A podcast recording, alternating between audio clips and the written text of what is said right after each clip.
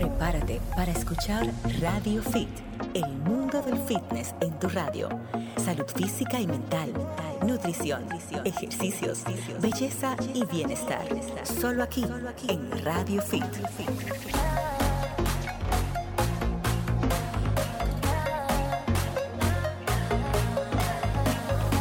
¿Qué tal amigos? Están a punto de escuchar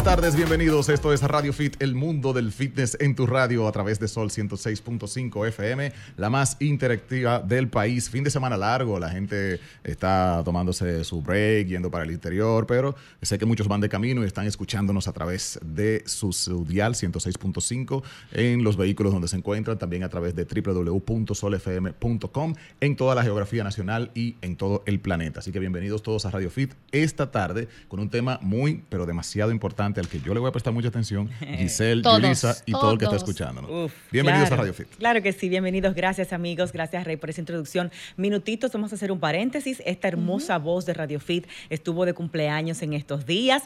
Eh, Ay, sí. Y bueno, con Rey eh, tenemos un concierto para celebrar también ese acontecimiento. Así que Rey, vamos a compartir los detalles del concierto que está cerquita, a la vuelta de la esquina, y de lo que ha sido para ti preparar todo ese evento para tu público. Ay, ay, ay, gracias Giselle. Bueno, sí, ya, ya llegaron los nuevos 20, así como le he llamado al concierto, llegué a los 40 y he decidido No force. celebrarlo Como debe de en ser. grande. 40 celebrarlo los nuevos grande. 20. Los nuevos 20. Tú estás claro forzando, sí. pero está bien. Sí. Déjalo así.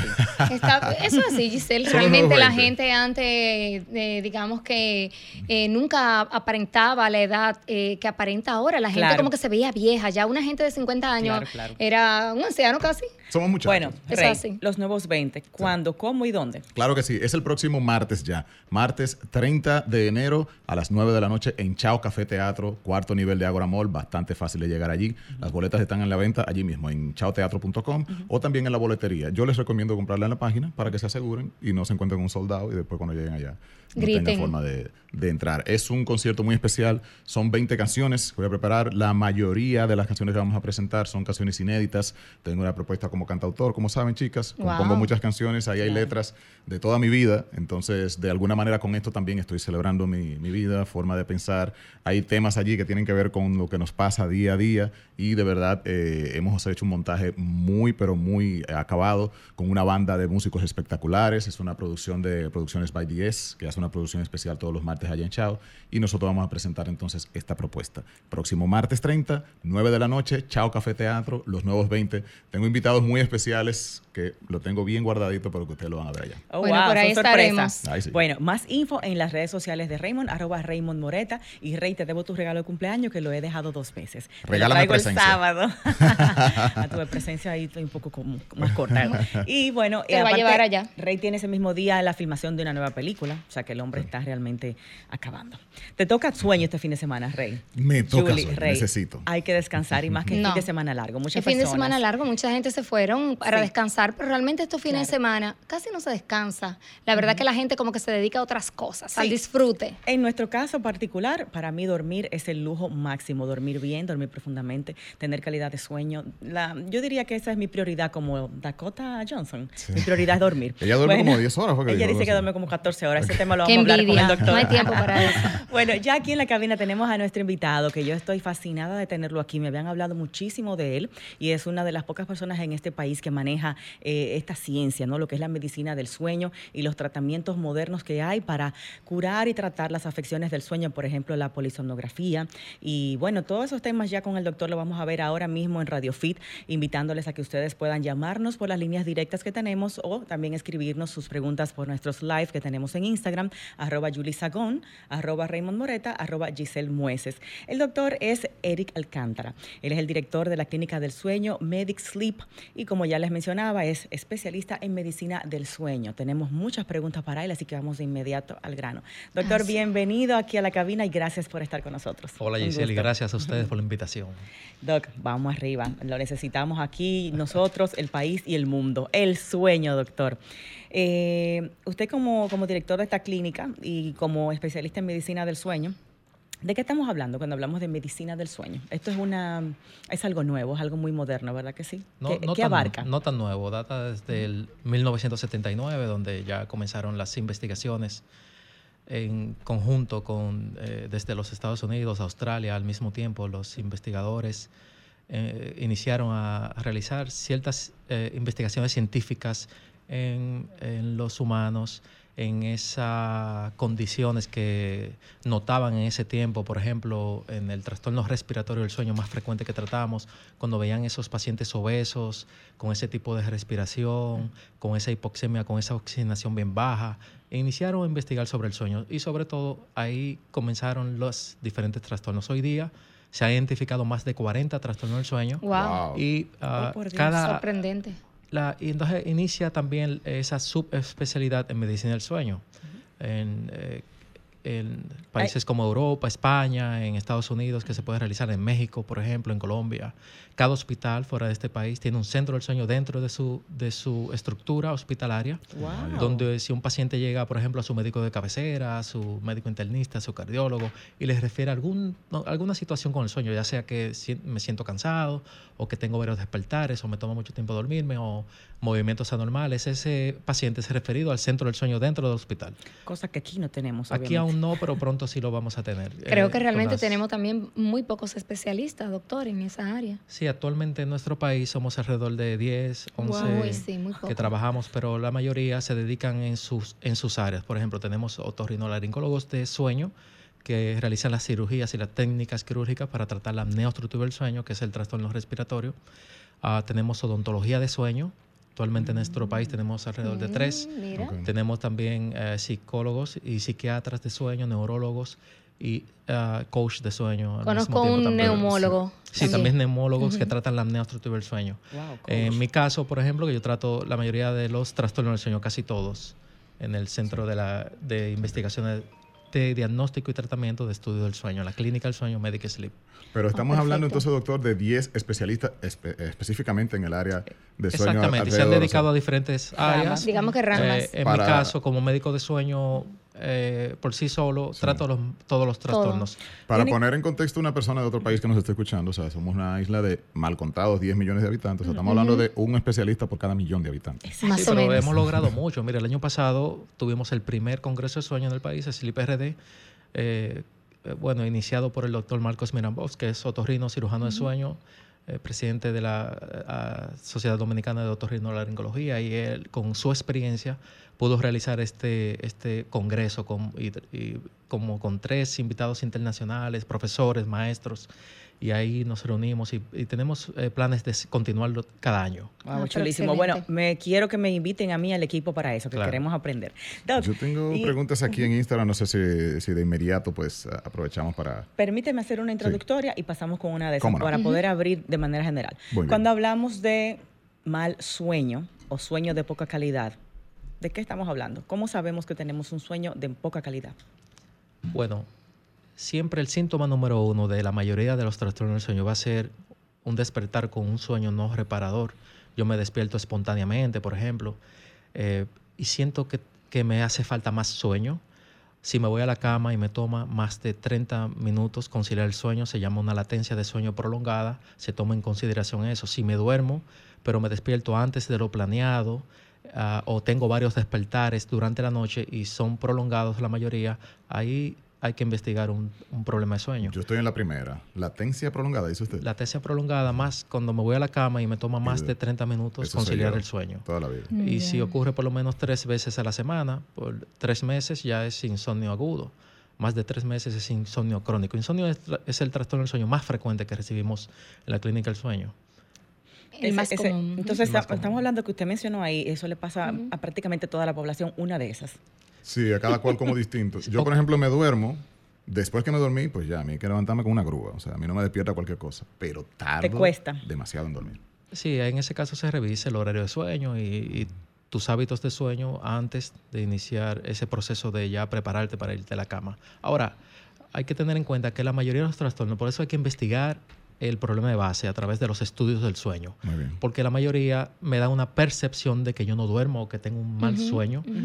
Eh, y el paciente cree que, bueno, yo tengo insomnio, yo creo, déjame, yo trato una pastillita, le dicen al familiar, regálame algo, al Acá. vecino. Y ahí sí que vienen los cometen el problemas. Ah, yo no tengo latencia porque me doy mi pastilla para dormir todas las noches. Ahí tengo un problemita. Doc, eh, Rey, eh, ve con tu preguntita y vamos con el tema de las horas de sueño, porque he escuchado Sí. tantas, o- que si son siete, que si son ocho, Muchas que si son nueve.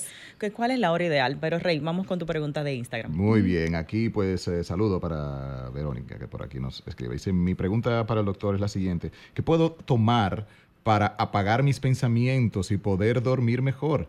Me Yo le ha... Exacto. Me han No, recomendado... tú no. Ella ha mencionado aquí, me han, me han recomendado, perdón, perdón, me han recomendado, Ajá. perdón que se me fue aquí la- el mensajito, me han recomendado teanina. L-teanina. Ella dice que es una reguladora y, bueno, ella, traba- ella trabaja con, Es un con una agencia, ¿verdad? Reguladora y, bueno, tiene que eh, manejar muchos conflictos. Sí, hay O sea, varios suplementos, su test, etcétera. Bueno, vámonos con esa pregunta. ¿Qué usted opina de ese uso de suplementos como el de ella, L-teanina, GABA, magnesio, a veces mezclarlos todos? ¿Qué opina del suplemento, de suplementos para dormir? Y los test también, porque hay muchos eh, test eh, que hacemos caseros para ese Sí. problema. Manzanilla y eso. Mira, como nosotros nos regimos por los estándares de práctica de la Academia Americana de Medicina del Sueño y la Europea, es su posición en cuanto a los suplementos externos. Ah, mm, es algo que lo aceptan, pero si ese suplemento es hecho o manufacturado por una industria farmacéutica certificada, eh, que, que haya hecho eh, investigaciones en pacientes con ese mismo suplemento y si tenemos la data científica, sí se podría utilizar. En cuanto a los test, eh, lo- eh, no tenemos nada en contra de los test. Ahora, la concentración de lo que estamos utilizando es Ujú. importante siempre compartirla con su médico. Ujú. Y la interacción con Eh, y la medicamentos. interacción, exactamente. La, la historia clínica del paciente, la anamnesis de- en la historia de sueño, que es, es- nosotros utilizamos muchas escalas, por ejemplo, para poder armar ese rompecabezas y poder realizar un buen diagnóstico, un buen tratamiento. Eh, Pero usted cuanto- como médico no usa suplementos en sus pacientes. en algunos casos, no, todo, no en todos los casos. ¿Cuáles? Nosotros ah, tratamos en sueño de no utilizar, tal vez si elegimos un fármaco es cuando lo vemos muy necesario, o una molécula o un- algún suplemento. Lo primero que se trata en un paciente que quiere tener un buen sueño es, es sus hábitos, su higiene de sueño, que eh, hoy día cumplen tal vez un 60% de el tratamiento para ese paciente, el 40% tal vez es la molécula. Estamos hablando de los hábitos previos a dormir. Que, Así es, lo que es el primordialmente día. nos tomamos el celular y nos vamos a la cama con Exacto. él y Son- televisor. Todo etcétera. influye, desde que ese, ese paciente se despierta en la mañana hasta que se va a la cama en la noche. Todo lo que ha realizado durante el día influye que para la noche. Hay que levantarse pensando en un sueño de calidad para la noche y, y- y actuar en base Trabajando a en eso base a durante eso. todo el día. Exactamente. Es estresante eso realmente, suma mucha carga. No necesario, sino que hay, eh, tenemos que incluir aquí la actividad física, por ejemplo, eh, por lo menos 20 minutos al día para que mi cuerpo me pida reparación en la noche.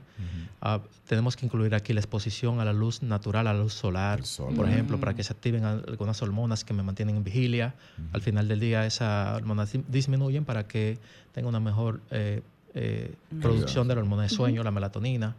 Ah, evitar las luces eh, bien elevadas en mi casa al fin- en la noche ya, por ejemplo, y algunas, ah, sub- eh, algunos, por ejemplo, el ejercicio se evita por lo menos cuatro horas antes del horario de irme a la cama. Ah, Ahora, a con- toda eh, eso lo realizamos en un paciente que tenga historia de insomnio o que tenga un factor eh, predisponente asociado con familiar con el insomnio.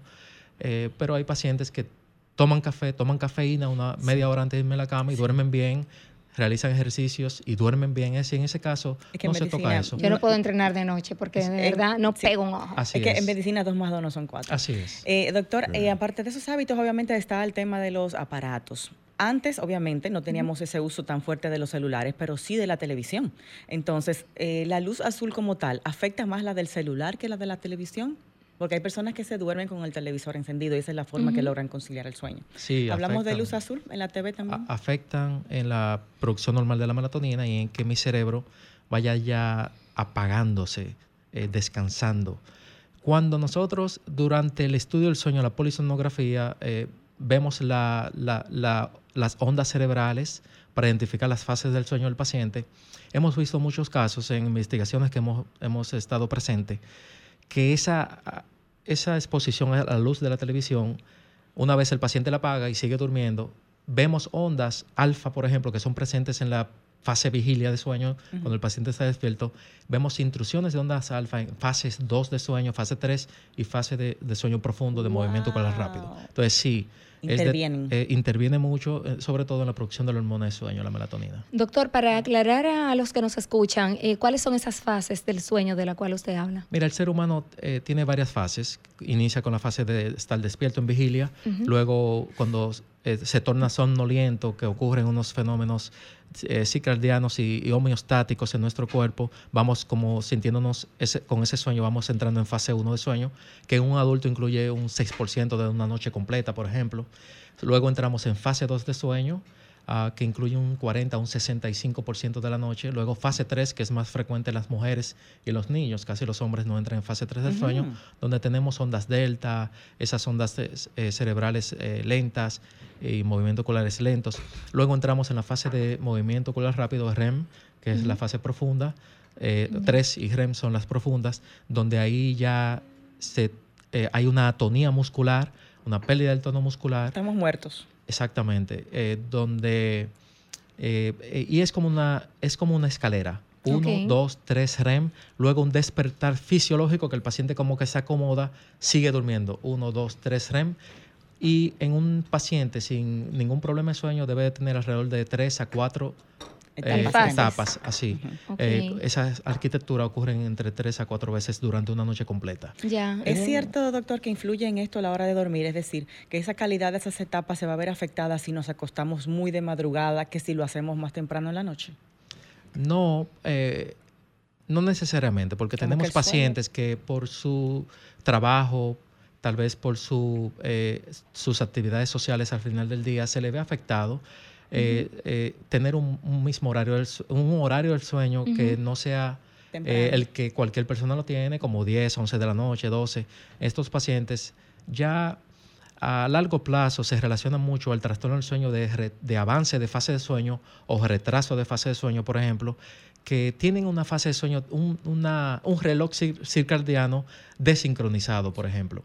Eh, en este caso, esos pacientes completan su horario de sueño. Cuando son adultos, si yo duermo 7 a 8 horas, que es lo recomendable, no importa que yo me vaya a las 2 de la mañana, si yo cumplo con mi horario de sueño. Ok, o sea que el tema de ese de que hay que acostarse temprano para tener una mejor calidad de sueño, eso es un mito. Exacto. Si Eh, yo completo sí. mis horas, aunque me acueste a las 4 de la mañana, no, estoy no hay ninguna investigación que lo establezca. Eh, si el paciente cumple sus 7 o 8 horas de sueño, en- eh, si es un adulto, está bien con eso. Nosotros... Oh, pero mire, eso es algo muy nuevo para mí. Entendía, y de hecho, los abuelos siempre hablan de acostarse, como dicen por ahí en el Con campo, con la gallina, porque es el sueño de calidad, el de la noche temprana. En ese caso de los envejecientes, eh, el horario de sueño varía. Entonces, cuando vamos, eh, vamos entrando en edad, Dormimos menos. dormimos menos. Eso, ¿Eso a qué varía. se debe, doctor? Hay algunos cambios hormonales que ocurren, Ok. ah, y, y- en- pero varía de persona a persona. Puede Ya. ser que el primo de ese mismo paciente envejeciente duerma bien.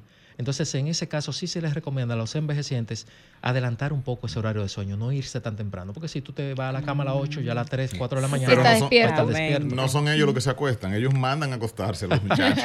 Generalmente. No, no, Ah, hay algo que tenemos que tener en cuenta. El 20% de la población mundial, y aquí en nuestro país lo hemos visto mucho, un paciente 5 o 6 horas de sueño no tiene ningún problema, son dormidores cortos. Es decir, el paciente no tiene síntomas durante el día, se siente activo, no se le olvidan las cosas, tiene un, un nivel cognitivo adecuado, Es saludable. no comete errores. Eso. Eh, Julia, bueno, los saludables, los, los sal- saludables sería lo contrario. Ahora, en ese paciente que es dormidor corto y ha vivido toda su vida así eh, y no tiene síntomas diurnos, no tiene alguna comorbilidad médica como hipertensión, diabetes, eh, obesidad, ese paciente Ok. se... de- eh, Pero se aunque se así. sienta, porque por ejemplo Wow. en mi caso, que duermo, por ejemplo, de 12 a como muy tarde, 6 de la mañana.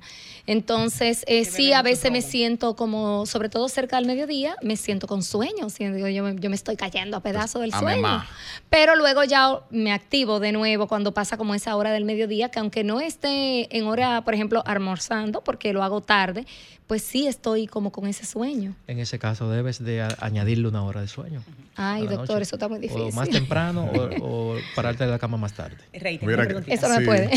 Quería mencionar que el tema de acostarse temprano, yo creo que la relación también que hay es porque no todo el mundo puede darse el lujo de levantarse a la hora que quiere. Exacto. El mundo está sistematizado, la escuela es hasta la hora, el trabajo tú entras a tal. Entonces, como tú estás obligado a levantarte temprano, la única manera que tú compenses para poder dormir esas horas es acostándote temprano, o sea, pero no es necesariamente. Claro. Doctor, yo tengo una pregunta interesante con relación a eso que dijo Raymond también.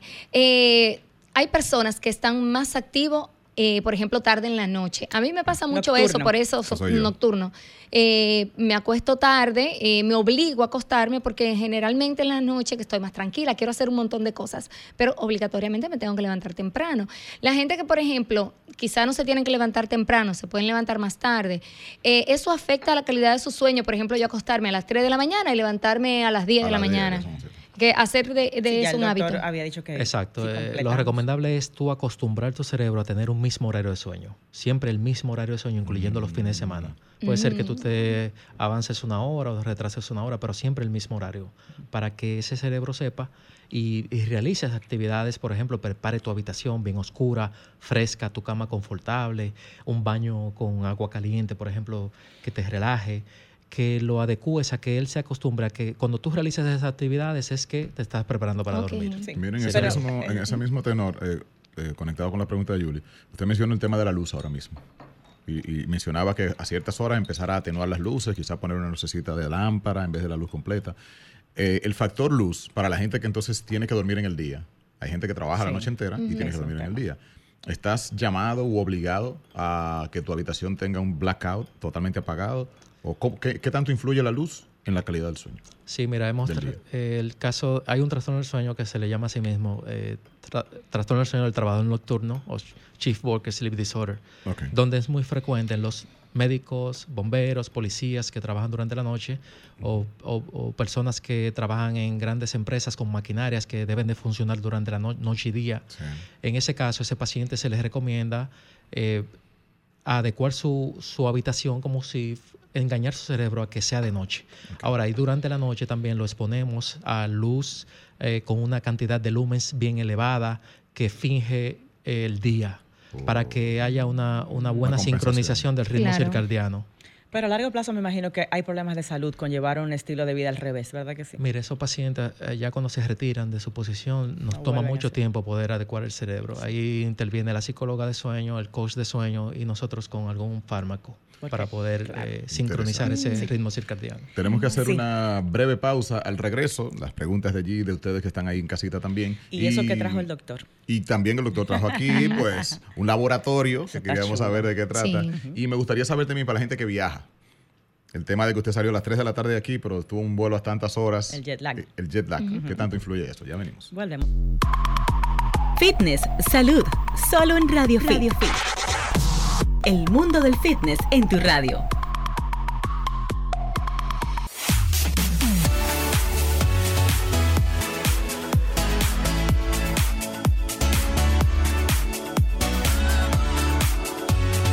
Así es el mundo del fitness y la salud en general. Radio Fit, hoy con una consulta imperdible para toda la familia dominicana. Estamos hablando sobre el sueño en sentido general, entendiendo la ciencia del sueño para saber las horas que debemos dormir, a qué hora debemos acostarnos y romper algunos mitos también alrededor del mismo. Podemos hacer un paréntesis para que podamos ver lo que el doctor trajo, un equipo que es parte de los tratamientos que hacen en la clínica, eh, para que nos explique, Doc, qué es esto, para qué se utiliza y a quién le puede beneficiar, en cuáles casos. Miren, como el trastorno del sueño más frecuente a los hombres es la apnea obstructiva del sueño, que es pausas respiratorias, el cierre de las vías aéreas, base de la lengua, parte anterior de la faringe, todo colapsa durante la noche.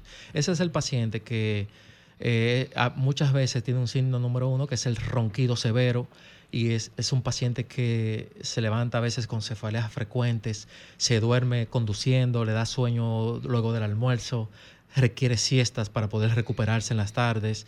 Ese paciente, usualmente cuando es un hombre eh, con, con, una circunferencia del cuello mayor a 17 pulgadas, por ejemplo, se mm. relaciona mucho, en este caso, a ese tipo de pacientes. Eh, o que tiene eh, comorbilidades médicas como hipertensión, diabetes, usualmente se acompaña mucho de esta enfermedad que antes eh, no se consideraba una enfermedad, pero hoy día por su heterogeneidad y su daño que, ocasiona la no tratada y, muertes que hemos eh, nosotros eh, tenido aquí en nuestro país en pacientes que no pueden realizar el tratamiento, es muy importante tratarla. Por lo que estos son, una vez se realiza el diagnóstico para saber qué tipo de obstrucción, de apnea obstructiva tiene el sueño, si es leve, moderado o severa, eh, dependiendo cuántos cierres ocurran por hora, si tiene una oxigenación muy baja durante la noche, vemos cambios en eh, aumento en el gasto cardíaco, por ejemplo, lo primero que se afecta aquí es el corazón y el cerebro. Eh, el paciente no tratado, hemos visto casos de infarto, microinfartos a nivel cerebral, accidentes cerebrovasculares, exacto, muerte súbita. En este caso se le trata ese problema de obstrucción durante la noche. Doctor, perdón, para que me quede claro y a los amigos oyentes, apnea es la enfermedad y el ronquido es uno de los síntomas. Es uno de los signos, exacto. El síntoma número uno sería el sueño durante el día, la hipersomnolencia excesiva diurna. Okay. Eh, es una enfermedad, es la más frecuente respiratoria del sueño que vemos en la clínica del sueño. El diagnóstico se realiza mediante el estudio del sueño polisomnografía o el estudio del sueño de poligrafía respiratoria que se realiza en la casa del paciente. Una sola noche duerme con el equipo y ya al día siguiente tenemos qué tipo de apnea tiene, si es obstructiva, mixta o central, que es cuando el esfuerzo respiratorio es, está ausente, cuando es un, de tipo mixta o central. Eh, depende del tipo de apnea y la severidad se elige el tratamiento. O sea, que esa es la primera parte, la primera parte la polisomnografía. La polisomnografía. Ahora, eh, o, la poligrafía respiratoria, si es en, el caso de la apnea del sueño, que solo con eso podemos realizar el diagnóstico. Cuando yo indico un estudio del sueño como la polisonografía o el cardiólogo o el psiquiatra o el neurólogo al paciente, es cuando sospechan otros trastornos del sueño en combinación con esa. Tenemos pacientes que pueden tener apnea, insomnio, parasomnias nocturnas, que son movimientos anormales durante la noche, eh, sonambulismo, somniloquia, la persona que hablan durmiendo, todo ese tipo de trastornos, o bruxismo nocturno, la persona que mastican durmiendo, todos esos eh, trastornos del sueño causan micro despertares, que es, no nos damos cuenta, el paciente sigue durmiendo, pero nosotros lo vemos a nivel electroencefalográfico, esos, esa ese micro despertar a nivel interrupción. esa interrupción de la continuidad de la fase de sueño. Ahora, cuando, mi, cuando la pareja me dice, oye, yo veo que él hace una pausa y también hace un saltito, ahí son los macro despertares que pueden ser observados. Entonces, esa misma noche, el, el, somnólogo, el polisomnógrafo que realiza el estudio, el médico que realiza el estudio, identifica este problema entonces, la misma noche se divide el estudio en dos. La, segunda parte de la noche es para realizar el tratamiento y encontrar la presión de aire óptima. Es simplemente aire no invasivo que mantiene esa vía aérea permeable, abierta. Por lo que esa misma noche sabemos qué presión de aire de este dispositivo mantiene esa vía aérea abierta y mantiene ese paciente eh, eh, ah, de manera prolongada en fase de sueño profundo, que es la reparadora en este caso, los pacientes no van a pasar profundo porque el cerebro tiene unas, eh, unos mecanismos que eh, captan esas pausas, esa oxigenación baja, ese daño cardíaco, por lo que mantiene el paciente un sueño superficial. Entonces el paciente se, le, se, despierta y dice, pero yo siento que no dormí. Y muy ligero, todo y me la pareja le dice, pero yo te escuché roncando. Claro. Tú duermes. Entonces aquí viene el problema, aquí viene la, el estudio del sueño y la clínica del sueño investigar el problema de ese paciente de base. Entonces, la polisonografía, tengo entendido, se pasa la noche el paciente en la clínica con el especialista. Una noche en la clínica se monitorea fases de sueño, corazón, electrocardiograma mientras duerme, eh, eh, frecuencia cardíaca, oxigenación, movimientos eh, por ejemplo, se le colocan sensores en los brazos, en las piernas, en las piernas para el síndrome de movimiento periódico de piernas, que es dentro de los cinco problemas de sueño, trastornos de sueño más frecuentes en nuestro país es el síndrome de movimiento periódico de piernas relacionado a hierro bajo en sangre, a ferritina. Eh, o sea, la gente que tira patada de mm. noche. Pues tira patada, pero muchas veces que mueven eh, no son eh, la, pareja no lo percibe. Mm. nosotros lo monitoreamos a través del músculo tibial anterior durante la noche, donde la actividad eléctrica de ese músculo nos, nos, las, nos la marca durante la polisomnografía que tiene, tiene que tener un, un nivel de un aumento en los hertz, por ejemplo, y que ocurre en ciertos, eh, ciertas ocasiones en un minuto para poder hacer el diagnóstico. En caso del síndrome de piernas inquietas, el paciente que siente esa necesidad de mover los pies mientras concilia el sueño, también se realiza el diagnóstico esa noche. Por lo que cada uno tiene un tratamiento individual para cada trastorno. Y este dispositivo, estos tres dispositivos, entonces son ya el tratamiento como tal. El tratamiento en caso de que sea la apnea del sueño, eh, que es el más frecuente a los hombres. De cada 10 hombres en nuestro país, podemos decir en un estudio que hizo un neumólogo compañero, pueden seis pueden tener apnea del sueño, no lo saben. Es el, eh, la enfermedad infradiagnosticada eh, más común y se habla en los Estados Unidos de más de 40 millones de pacientes sin diagnosticar y a nivel mundial 9 mil millones de personas sin diagnosticar que sufren de esta condición. Y que podrían morir de la Pueden condición. morir y es nuestra lucha constante con las aseguradoras, demostrándole ese impacto que tiene sobre el bolsillo del Que paciente claro. o de la aseguradora Y que de no tenga- tratar esta condición. Que está en la cobertura, que eso no lo toma en cuenta ningún tipo de seguro. Algunos seguros hoy día sí eh, lo han tomado en cuenta y, y se han acercado a nosotros y cubren hoy día el estudio sueño y el tratamiento también. Quería, Doctor- quería dejar una parte, no sé si lo llegó a explicar y no, y no, me, quedó, no me quedó claro, pero nosotros le llamamos insomnio a cualquier cosa que sea no dormir. ¿Cuál es la diferencia base de insomnio, apnea? Insomnio cuando yo tengo dificultad para mantener el sueño o me despierto antes de lo planeado en un adulto. Si eso ocurre tres veces a la semana, ya hay que investigarlo como un insomnio, que ya sea agudo o severo, si me pasa más de tres meses. La definición de insomnio, eh, eh, eh, def- como la medicina del sueño es una especialidad bien joven, eh, siempre el tax el miembro de los médicos miembros del Task Force de la Academia Americana de Medicina del Sueño se reúnen y, y tratan a veces de implementar eh, otras definiciones. En este caso, la última es eh, tres veces a la semana, en menos de tres meses ya hay que investigar un insomnio agudo. Más de tres meses es crónico, por lo que eso nos, nos ayuda a nosotros a elegir un tratamiento adecuado, Claro. eh, una molécula adecuada en ese caso. Eh. Entonces, Y- sí. Sí, y en este caso, por ejemplo, tenemos en eh, una de las máquinas más pequeñitas, otra más grande. ¿Esto se lo lleva el paciente a la casa, se lo coloca para dormir? Sí. ¿Cuál es la idea? En este caso, la máquina más grande se mantiene en su mesita de noche, el paciente se pone su mascarilla, eso le envía un- una presión de aire positiva, no invasiva, para mantener la vía aérea permeable abierta. En caso, hay máquinas hoy día ya modernas que son de viaje, por ejemplo, que me caben en la palma de la mano como esta, que el paciente que viaja frecuentemente la puede utilizar en el avión. Por ejemplo, un viaje de ocho horas, de cuatro horas, yo puedo dormir y descansar en mi avión. O si es una apnea obstructiva de, eh, leve a moderada, que no tenga una hipoxemia marcada, una oxigenación baja, el dentista de sueño puede realizarle este dispositivo de avance mandibular para mantener la faringe permeable abierta. Dentista Eso, de eso sueño, parece como una, de sueño. una caja de dientes, más Una- o menos. Pero es más cómodo que una caja de dientes. Es bien cómodo, bien ligero. Ese es uno real, que tú lo Mm, puedes es ¿Esto tocar. es como- para separar la boca o la lengua? No, simplemente desplaza la mandíbula inferior unos cuantos milímetros. Es computarizado totalmente para mantener mi vía aérea abierta y que no, ocurran las obstrucciones, por lo que mi oxigenación no va a disminuir. También interviene el otorrino laringólogo de sueño aquí, que es el que hace, realiza la cirugía para eh, eh, identificar las estructuras anatómicas colapsables y poder elegir la técnica quirúrgica correcta. Antes de todo esto, tabique, base de la lengua, parte posterior de la faringe, dependiendo de dónde sea la obstrucción.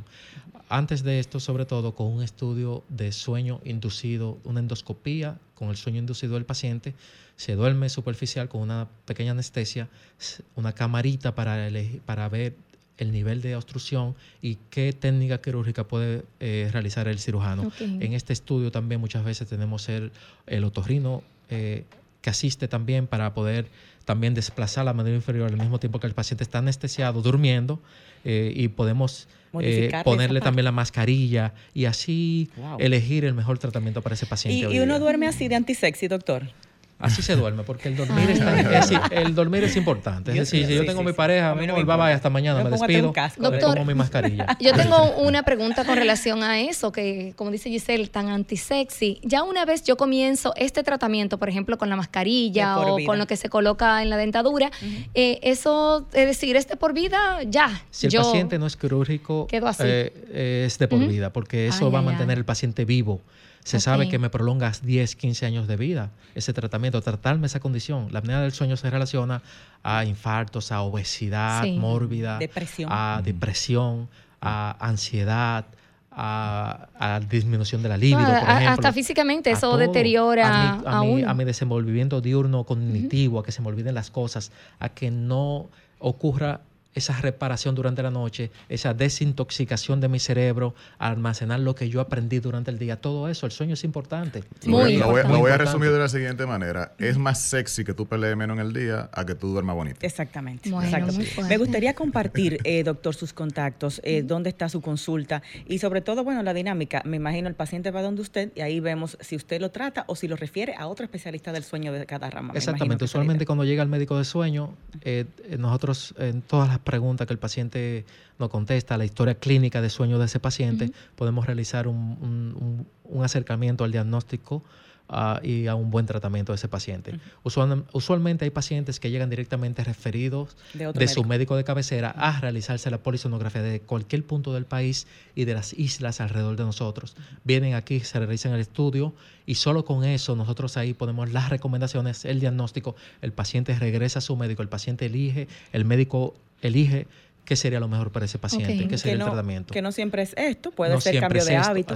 Puede ser cambio de hábito, como pérdida de peso, como intervención con la cirugía bariátrica, con el balón, porque aquí la obesidad juega un papel importante. En el caso de la apnea del sueño y en todos e, el sentido de la salud del sueño. Un paciente obeso muchas veces mm. va a tener otras complicaciones de sueño y va a tener eh, insomnio en algunos casos. El doctor Eric Alcántara está en la Torre Profesional Corazones Unidos. Eh, doctor, si nos podemos compartir, ah, bueno, el número que está acá, ¿verdad que sí? Podemos compartir para consultas. El 809 687 0971, obviamente de lunes en adelante. Y pueden también contactarlo a través de Instagram. Su página profesional es arroba medic sleep rd, sleep de sueño en, inglés, S-L-E-E-P. Medic Sleep RD en Instagram. Eh, doctor, mm, cuando hablábamos de la roncadera y eso, usted habla mucho de sobrepeso, pero hay personas delgadas que roncamos y no necesariamente estamos gordos y lo dice que roncamos. Sí. Eh, la roncadera no tiene tanto que ver mucho con, o sea, no está siempre ligada al sobrepeso, ¿verdad que no? No siempre, hemos visto pacientes delgados, igual que la apnea del sueño, no siempre se relaciona al sobrepeso. Tenemos pacientes delgados con un índice de masa corporal menor a 26 kilogramos por metro cuadrado, que están fit, que son atletas que realizan triatlones y tienen apnea del sueño y roncan de manera severa. Por lo que el ronquido, ¿qué pasa con el ronquido? No siempre se va a relacionar a que yo me voy a enfermar si ronco. Ahora, en la mayoría de los casos sí lo hemos confirmado mediante el estudio del sueño, que por ese cierre, esa vibración de esa estructura que vibra dentro de mi faringe, eso me disminuye la oxigenación y vamos a tener micro despertares a nivel de las fases de sueño, por lo que se interrumpe la continuidad de mi sueño a nivel electroencefalográfico porque el paciente puede tener síntomas de que no duerme o síntomas de algún otro tipo. Es, que, es que ellos no se enferman, ellos enferman a la pareja. Muchas veces la pareja es que lleva el paciente a la clínica. Exacto. Y, mira qué dato tan importante, Rey y Julie. Micros despertares que uno sigue durmiendo, no se da cuenta, no los advierte. Y por eso es que tú dices, yo dormí la noche entera, pero estoy igualito de cansado, porque ese micro despertar no te dio la calidad de sueño que tú necesitabas, aunque dormiste tu noche entera. Y, mira qué ironía, cuando una persona, cuando uno ve a alguien roncando, tú asumes, wow, pero mira, está durmiendo está dormido profundo. Exactamente. Ayer necesito llevarme al doctor para mi casa, Dios mío. sí, yo creo que sí.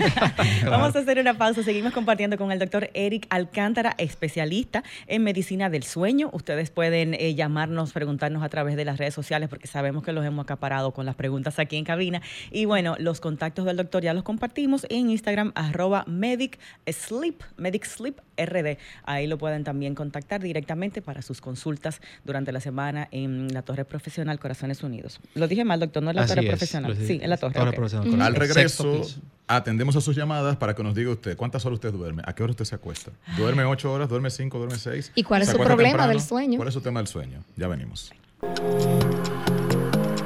Escuchas Radio Fit. Radio Fit. Estamos hablando de diferentes factores. Eh, del mismo vamos a tomar las llamaditas porque estamos aprendiendo bastante de este tema. Y hemos sido egoístas. Sí, bastante. Hemos tomado las preguntas todas nosotros. 809-540-165. Buenas tardes, Radio Fit. Saludos. ¿cómo Hola. están? Doc, César Olivero, saludos a Rey. César Olivero, mi hermano. Y al doctor. Adelante, César, mi amor. Aprovecha esta joya que tenemos aquí de doctor. Claro, sí. Mira, yo me acuesto temprano digamos, me levanto a las cuatro y media para ir al gimnasio y ya a las nueve yo me duermo. Ah, muy bien. Pero tengo, tengo el tema de que me levanto a las tres de la mañana y también me giro de un lado para otro. Duermo de ladito con una almohada puesta entre las rodillas, una en, una en la cabeza para poder mm. amortiguar ahí el hombro, pero igual. Y también tengo el tema ese de muchos pensamientos y no, no, no me apago. No me apago. Eso sí pasa mucho. Te entiendo demasiado. Doc, ¿escuchó? Sí. sí. Bueno, pues quédate escuchando, César.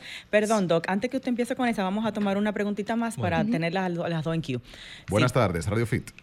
Buenas tardes. Hola. Eh, mi nombre es Kerly. Yo estoy llamando porque yo tengo insomnio hace como cuatro años y tomo dos medicaciones para poder dormir. Bueno. Eh, Iocan de 2 eh, miligramos y Serenil de 100. Pero aún así que yo me tomo esos medicamentos no puedo descansar, no logro dormir bien, me despierto muy cansada totalmente. No se duerme igual. Eh, Quédate escuchando entonces la opinión del doctor sobre eso. Bueno, ¿tú quieres saber qué él opina? Sí. Bien, tenemos Excelente. otra por ahí. Eh, 809-540-1065. Recordar que a la gente que está en el interior también nos puede llamar 1-809-210-65 y si estás en los Estados Unidos también puedes consultar con el doctor eh, aquí en la cabina de Radio Fit 1-833-610-1065. Doctor, el primer oyente eh, no puede apagarse. Le cuesta y realmente se levanta también muy temprano. Y usa como 40 almohadas. Sí, Eso está él- bien, él eso está dice bien. que él se va a la cama a las 9 de la noche, se Ujú. levanta a las 4. Ahí Es decir, completa su horario de sueño. Pero se despierta antes, dijo Sí. que a las 3 de la mañana ya él está despierto dando Vamos a vueltas. ver qué dice el doctor. Eh, bueno, en este caso, mira, en el insomnio existen factores que me lo desencadenan, que son precipitantes. Usualmente es, es ese- esa ansiedad, ese estrés de yo eh, pensar en lo que yo tengo que realizar al día siguiente, de lo que ocurrió ese día. Les recomendamos a los pacientes muchas veces mejor anotarlo, escribirlo, tratar de sustituir pensamientos en la cama. En la cama se trata de mejor pensar en los lugares agradables que he visitado, momentos que he tenido.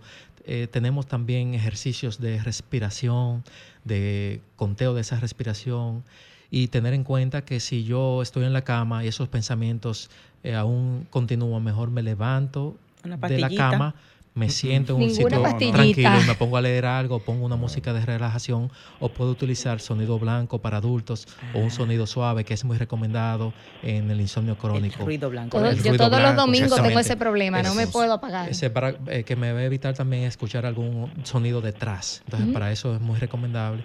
Pero él completa sus horas. Ahora, eh, la sustitución de pensamiento yo creo que a él le caería muy bien. Aquí entra el tratamiento cognitivo-conductual en insomnio, que el año pasado en el Congreso de Sueño americano fue el tema principal para el tratamiento de insomnio. Es decir, que ya se sabe hoy día que un 60% no solo es una, una molécula que voy a tomar, sino que todo va acompañado de una buena higiene de sueño, unos buenos hábitos, es decir, utilizar la cama solo para dormir, estar con su pareja, no leer en la cama, no utilizar el celular, no ver televisión en la cama, para que ese cerebro sepa que esa es mi, mi zona de dormir, de descansar. He no mala. mantenerme en la cama mucho tiempo, no mirar la hora durante la noche si me despierto, simplemente tranquilidad.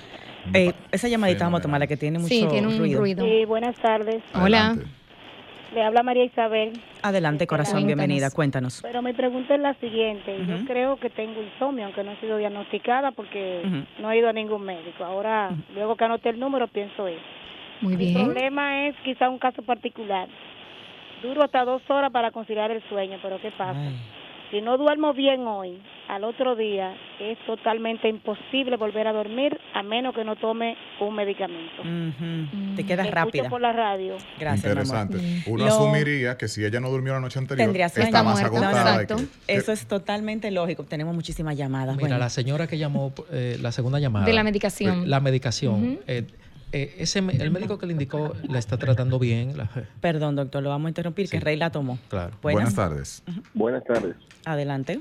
Vamos a anotar. Sí, eh, yo tengo un tema y es que me levanto generalmente, o sea, me despierto en la madrugada cerca de la, de la misma hora, tres y media, tres cincuenta, siempre la misma hora.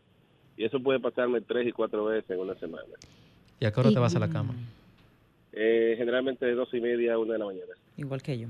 Ok, pero te despiertas y ¿qué haces? Eh, No, no, no, me despierto y nada, vuelvo y vuelvo y me duermo, pero Ok. siempre tengo ese despertar en ese en ese break. Bien. Bien. te interrumpe el Con sueño. relación a la televisión, eh, Sí. eso funciona. Yo quité la televisión de la habitación y después de ahí, eso funciona. Wow. Genial, Sí. gracias Chévere. por ese te- testimonio. Bueno. Vamos a dejar Bueno, entonces doctor. ya que el doctor nos Sí, Sí, no, la, cosas. la persona que se medica La eh, para Sí, dormir. vamos rapidito que el tiempo está. Sí, mira, esa corto. paciente refirió que ella aún se siente que necesita algo más o- y está en una buena dosis.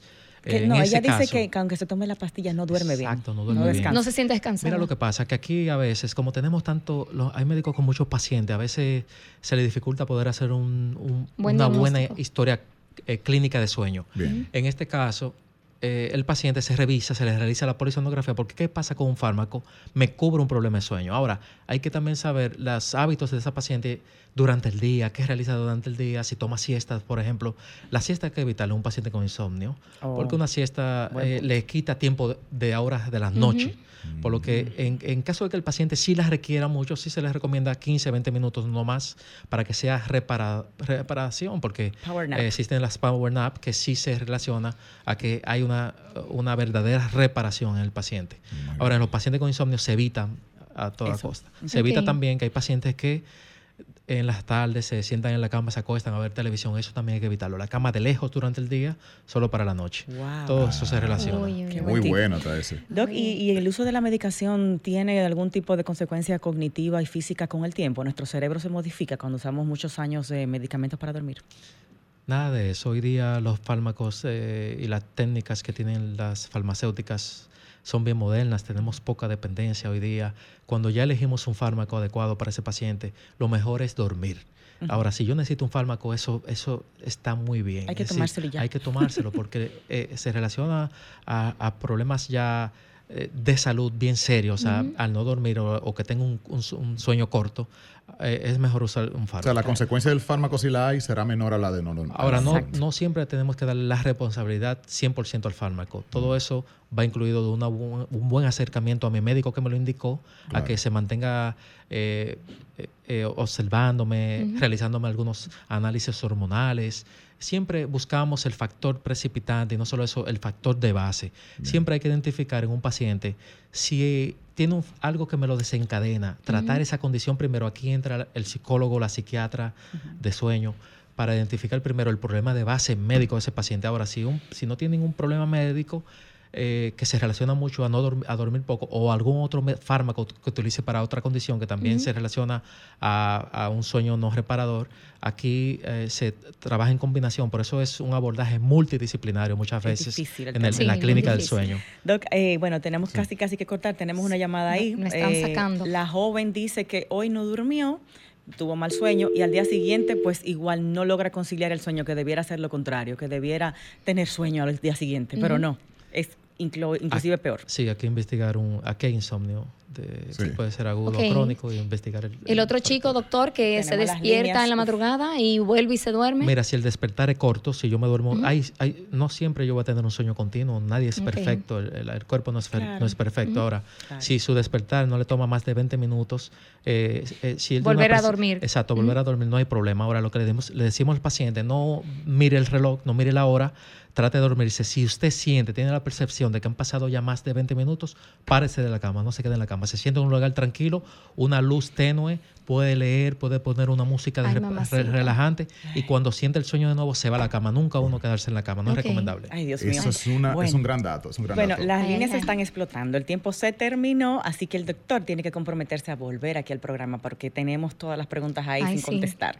El doctor Eric Alcántara, una eminencia en esto de la medicina del sueño, está a sus órdenes en su consulta en la Torre Profesional Corazones Unidos, la suite 605, sexto piso. El número de contacto para las consultas, 809-687-0971 y en Instagram, arroba medicsleep. RD. Señores, eh, feliz fin de semana, doctor. Gracias por Gracias a acompañarnos. ustedes, siempre a la esto, orden. esto fue todo en Bye, Radio Fit. bye. Búsquenlo en YouTube right now, aquí en Sol. Volvemos. Bye. Sol 106.5, la más interactiva. Una emisora RCC Miria.